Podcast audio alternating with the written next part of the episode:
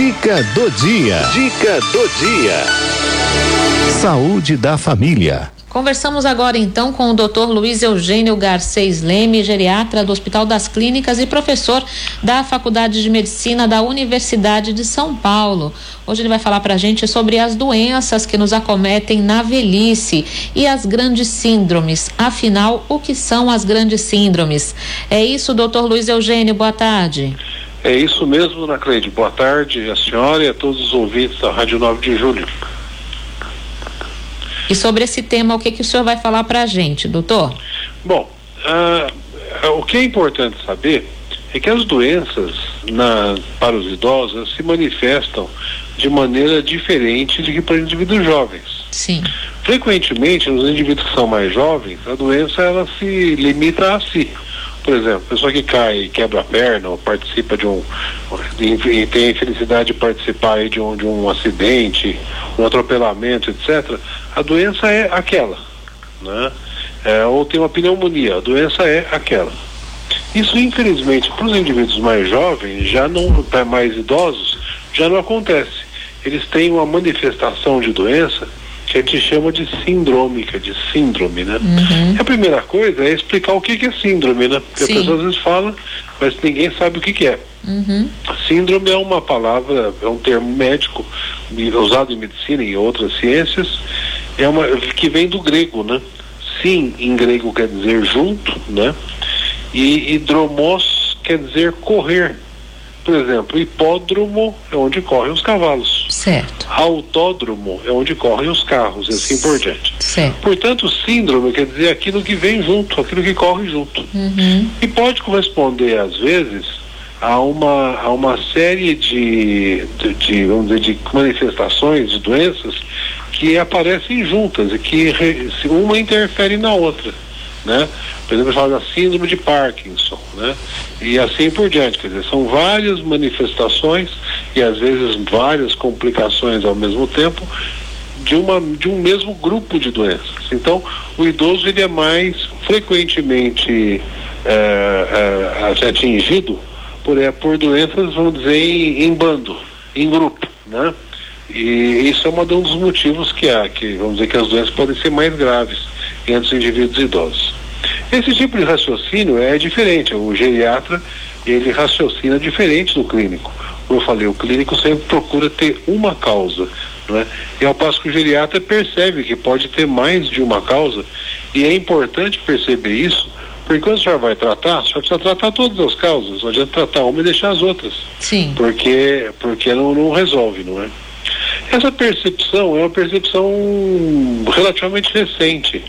Uh, tem um famoso autor inglês chamado Bernard Isaacs, uhum. lá de Bristol, né?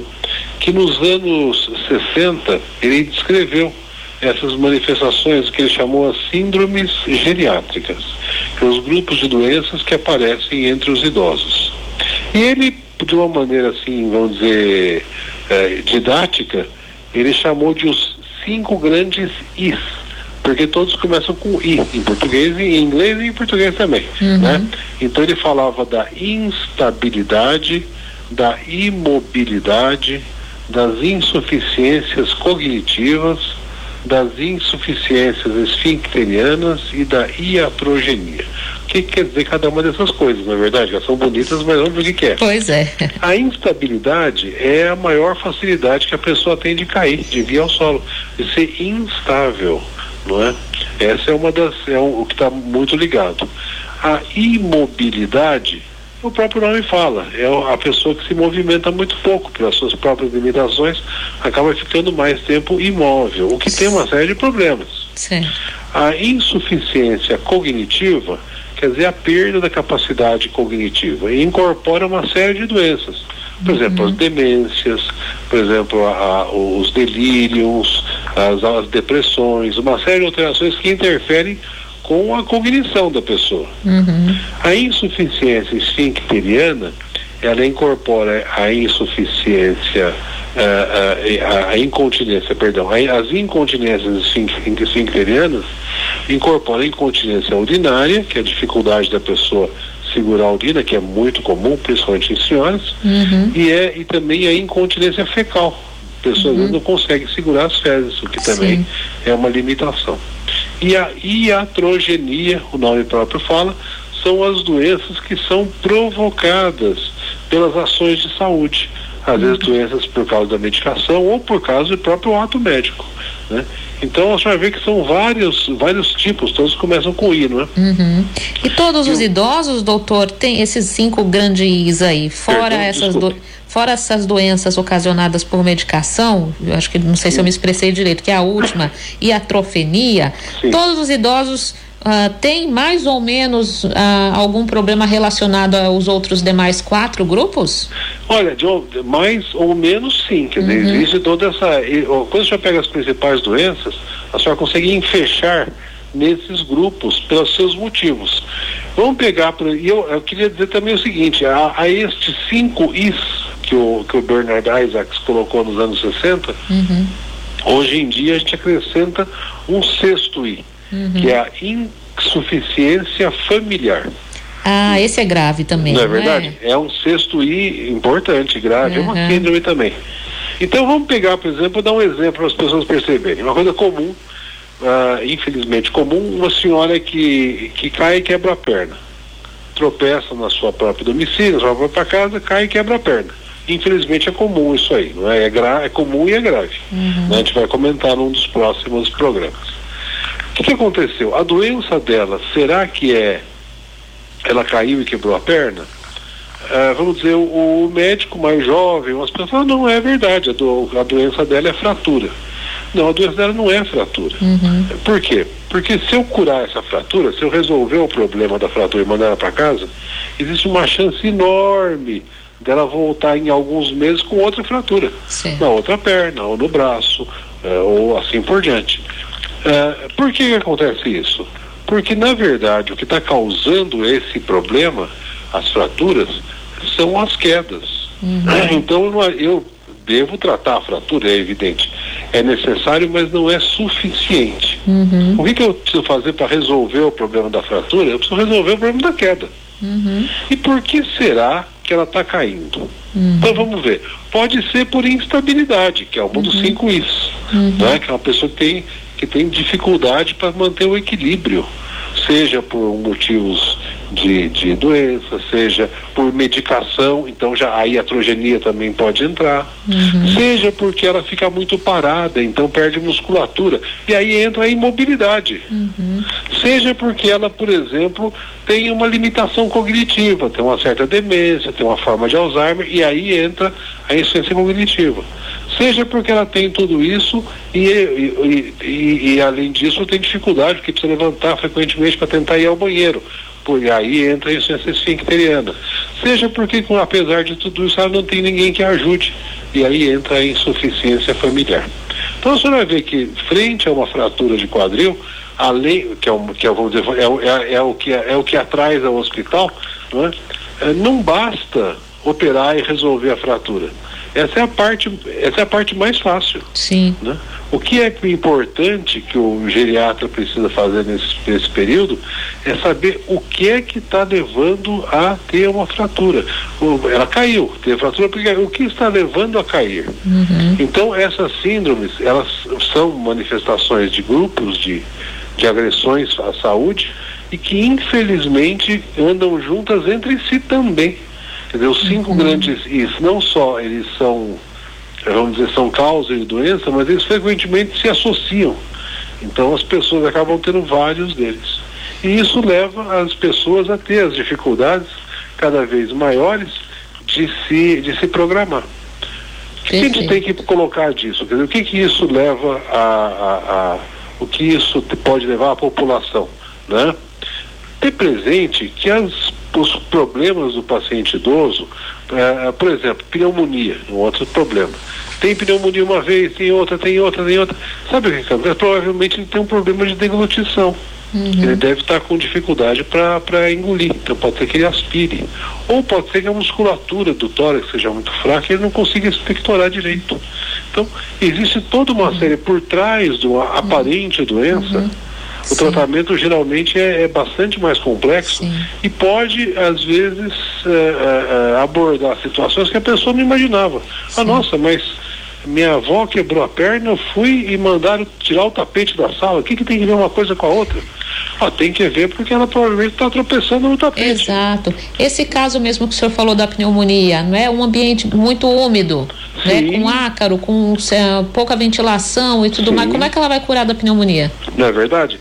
A senhora sabe que a gente, às vezes, quando vê as crianças pequenas, os pais têm aquela preocupação de colocar o berço numa posição que não fique, não tenha umidade, uhum. ou que não tenha fungo, ou que tenha relação com a janela tal.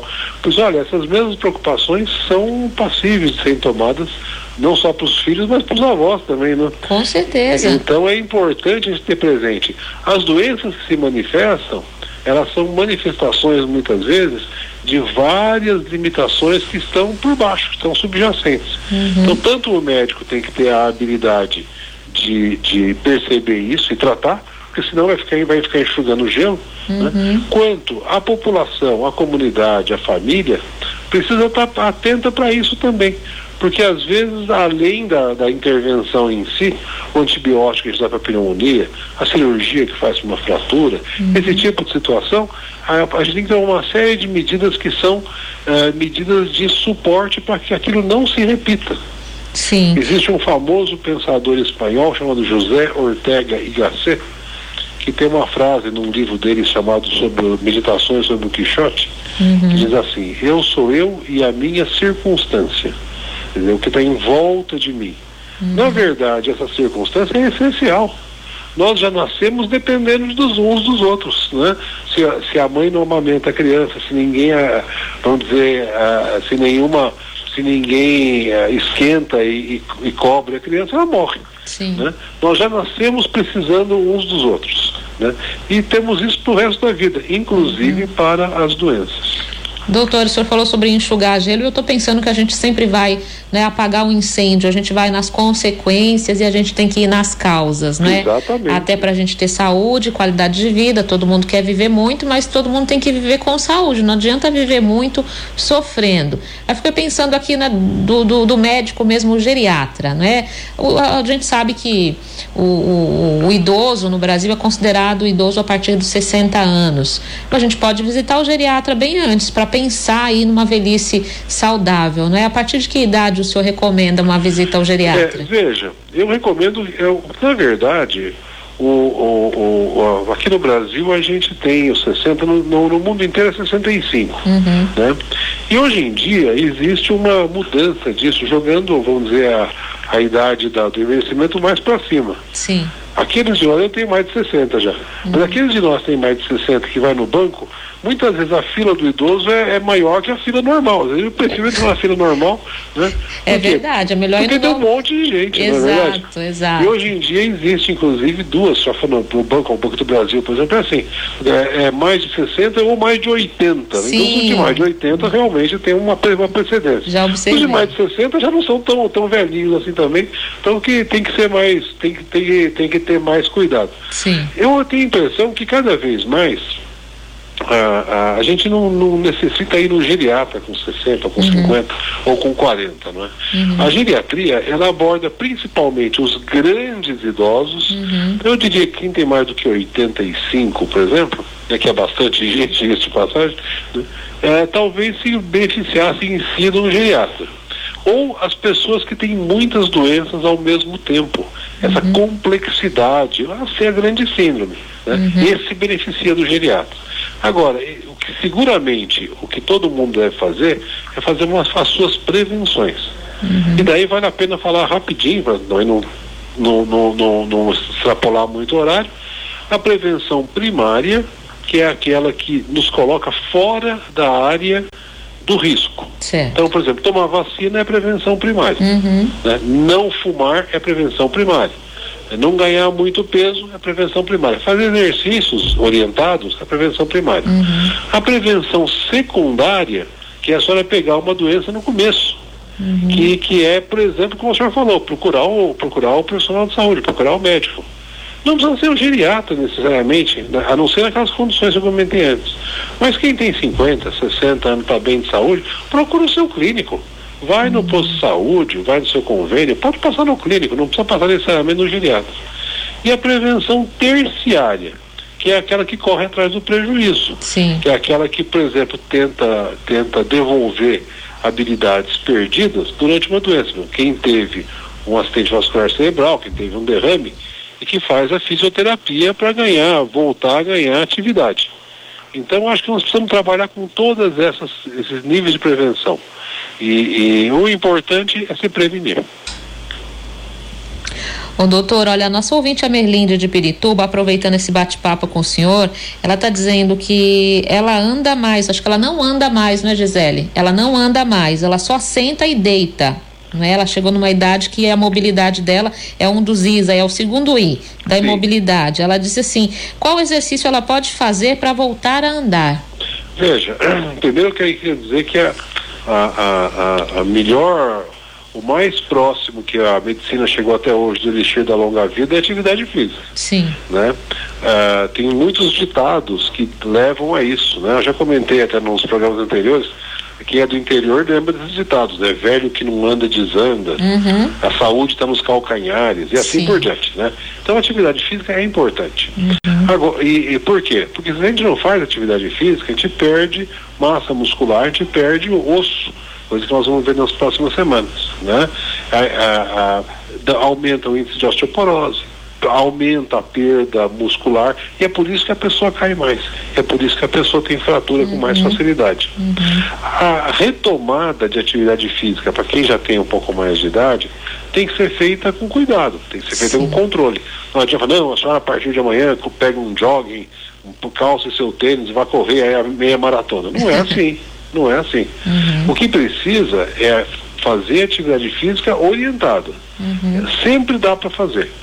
Não, mas eu tenho muita artrose, tenho muita dor no joelho, faz hidroginástica. Uhum. Né? Eu sou, eu tenho muita fraqueza, então começa com uma marcha orientada. Sim. Então, se, a, pessoa for procurar no posto de saúde, conversa com o médico, ele vai orientar o, o, os grupos do, do DICESE, SENAC, as paróquias, tudo isso aí tem atividades de terceira idade que tem um apoio de um especialista. Uhum. Às vezes a pessoa, não, por exemplo, não pode correr porque tem problema de coração, mas pode fazer exercício eh, de resistido. Às vezes a pessoa não pode fazer exercício de um tipo porque tem dor, pode, como falei da, do artrose do joelho, mas pode fazer outro, pode fazer uhum. hidroginástica. O importante é se programar para fazer alguma coisa. Eh, o, o ficar inativo não é uma não é uma, uma boa uma boa pedida. Só né? vai piorar a situação, não é na verdade? Sim, sim, sim, sim, sim, sim. Sabe que Santo Agostinho, fazer uma, uma citação, já que nós estamos na Rádio 9 de Julho, né? Vamos lá. Santo Agostinho tem uma frase muito boa da vida espiritual. Ele diz assim: "Se disseres basta, estás morto", né? Ou seja, ele fala isso porque a pessoa sempre precisa procurar progredir no amor a Deus e na vida espiritual extrapolando um pouco Santo Agostinho, eu podia dizer que na, na, na medicina também é assim. Não dá para dizer basta, não é? É, é, é necessário. Pode reparar que nas, nas epístolas de São Paulo aí, ele sempre. São Paulo devia gostar muito de fazer exercício e de, de, de tinha que fazer porque andava muito. Sim. Né? Mas pode, pode ver que ele se, ele se refere como exemplo aos jogos, à corrida, uhum. uh, à luta e assim por diante. Uhum. Né? São coisas do dia a dia. A minha sugestão, não só para o ouvinte que fez essa pergunta, mas para todos, é se não tem atividade física regular, comecem com orientação. Né? Começar por da própria cabeça não dá certo. Mas uhum. começar com orientação é uma, uma, boa, uma boa atividade. Com uhum. o seu médico, com o pessoal do posto de saúde, com o pessoal do convênio, com a paróquia, certamente uhum. vai ter algum lugar. Tá certo. Olha, doutor Luiz, muito obrigada pela participação aqui Eu hoje, não é? Excelentes esclarecimentos para os nossos ouvintes também, não é? Com uma boa dose de sabedoria aí do senhor também. Muito, muito agradecida, doutor. Obrigado, dona Cleide. Muito obrigado aos ouvintes da Rádio 9 de Julho. Até a semana que vem, se Deus quiser.